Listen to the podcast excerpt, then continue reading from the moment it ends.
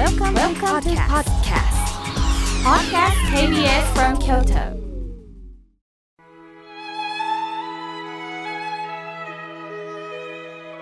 改めまして僧侶の河村明慶です今日の法話のテーマは安心して生きる場についてお話しいたします今日10月8日は漢字で10と8を合体させると木漢字で木という字になることから木の日だそうです木というのは仏教に大きく関係します。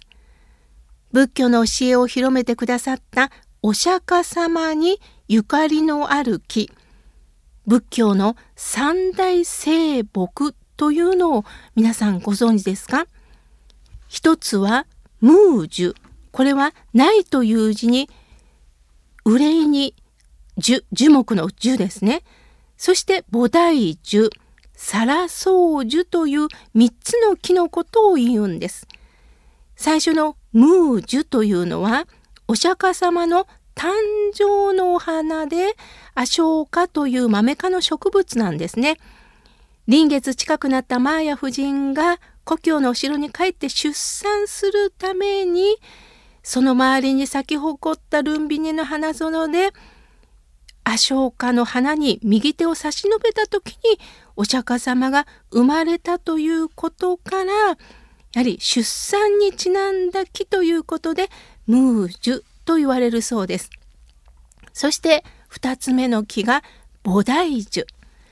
お釈迦様悟りの木でインド菩提樹というクワ科の植物です。お釈迦様は最初は苦行なさっていました。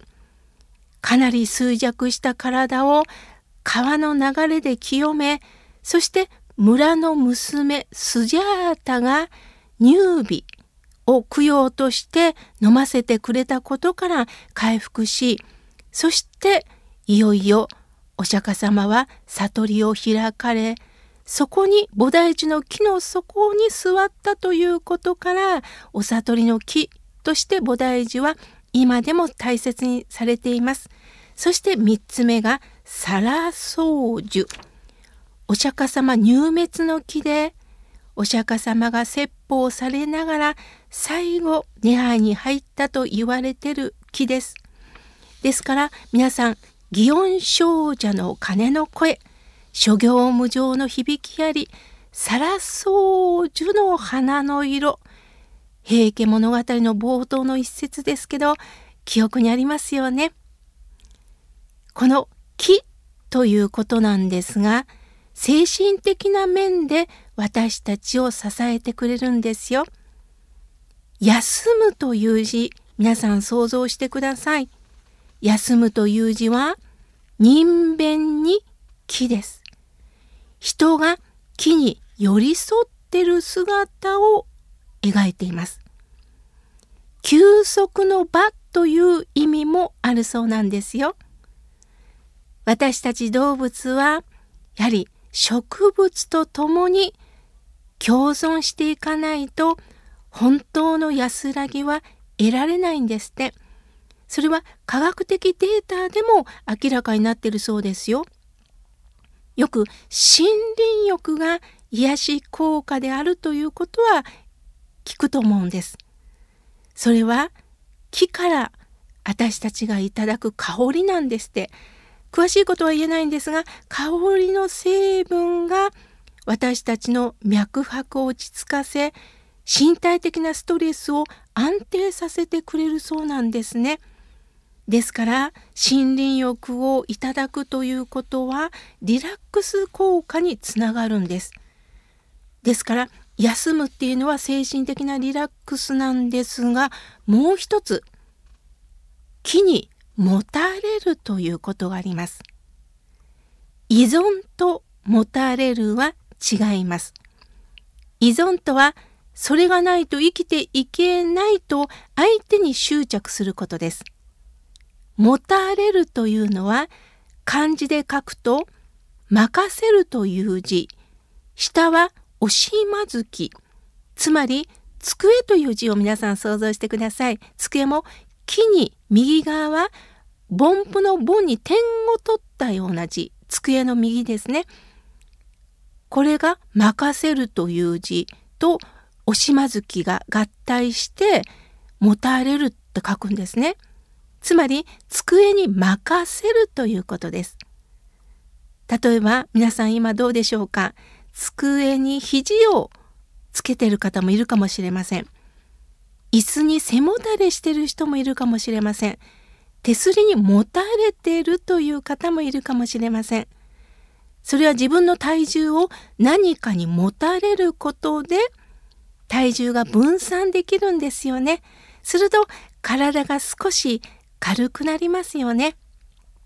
しんどい時に誰かからちょっと手を貸してみてって言われたらほっこりしますよね。そこで持たれる机椅子が安定してるからこそ持たれることができるんですよね。不安定だったら共倒れになります。安定したものに持たれるこの安定とはどういうことでしょうか？信頼できるものですよね。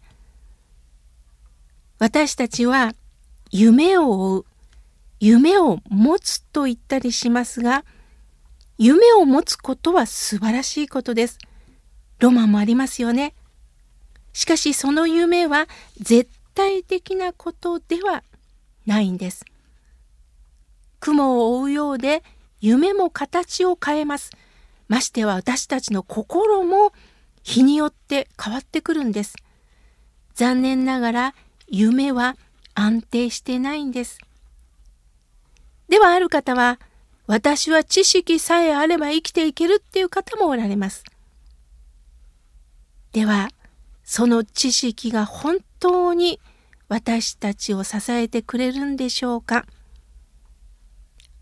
頭のいい方でも賢者さんであっても悩みはあります。するとその知識が本当に私を助けてくれるかと思いきやそうじゃないこともあるんです。本当に安定しているのは大地に根付いているかということです。親鸞上人という僧侶は心、心と書いて心と読みます。心を偶然の仏寺、仏の大地と書いて仏寺に立て、立つっていうのは樹木の樹で立てとおっしゃいました。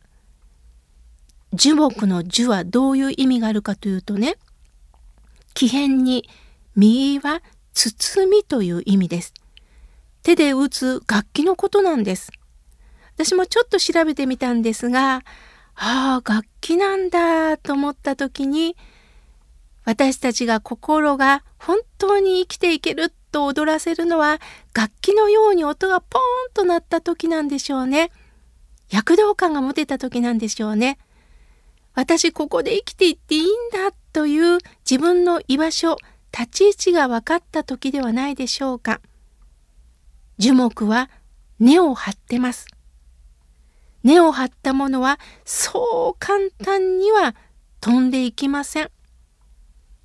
根なし草という言葉がありますが波があれば流されていく可能性があります。それは時代の波誰かの誘惑の波甘い言葉に流されていき自分を見失うということです。例えばお金儲けができるから乗らない絶対に損はさせないからなんて言われるとつい乗るかもしれません。しかし、損することだってあるんです。私のところに10年前だったでしょうか。ある女性からこんなメールが来ました。会社の経営者さんから求婚されたそうなんです。君と一緒になってもっと会社を大きくし、君を絶対に幸せにしてあげると言われたそうです。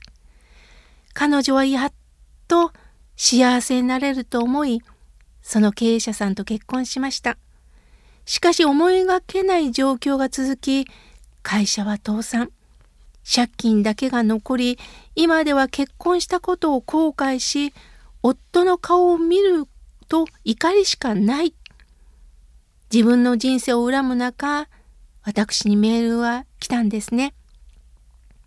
鶴屋さんが君を幸せにするというのはその当時は本音だったと思います。しかし状況でどうなるかわからないんです。どれだけ頑張るという意志があってもどうにもならないことがあるんです。病気もそうですよね。誰だって健康でいたいです。しかし突然病気、事故に遭うこともある。まさに新型コロナウイルスの不安がそうですよね。お金も必要です。肩書きも必要です。しかし、もっと大切なことは、どんなことがあっても、ここで生きていけるという安心感が得られたとき、私たちは大地に根を張って生きていける。そこから栄養をとっていく。風の流れを見ていく。あなたの新たな目を持って、そして知恵をいただきながら、声を聞きながら、工夫をしながら生きていけるんです。どうか安心して、ある時には誰かにもたれながら、ほっとしながら、あなたの人生を生きていきましょう。今日は安心して生きる場についてお話しいたしました。